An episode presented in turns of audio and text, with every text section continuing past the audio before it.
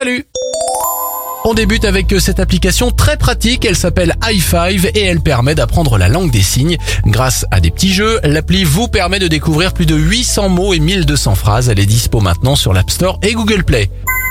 Bonne nouvelle, alors qu'il était un des lacs les plus pollués, le lac d'Annecy est aujourd'hui le plus propre d'Europe grâce aux différentes actions pour le dépolluer et le préserver.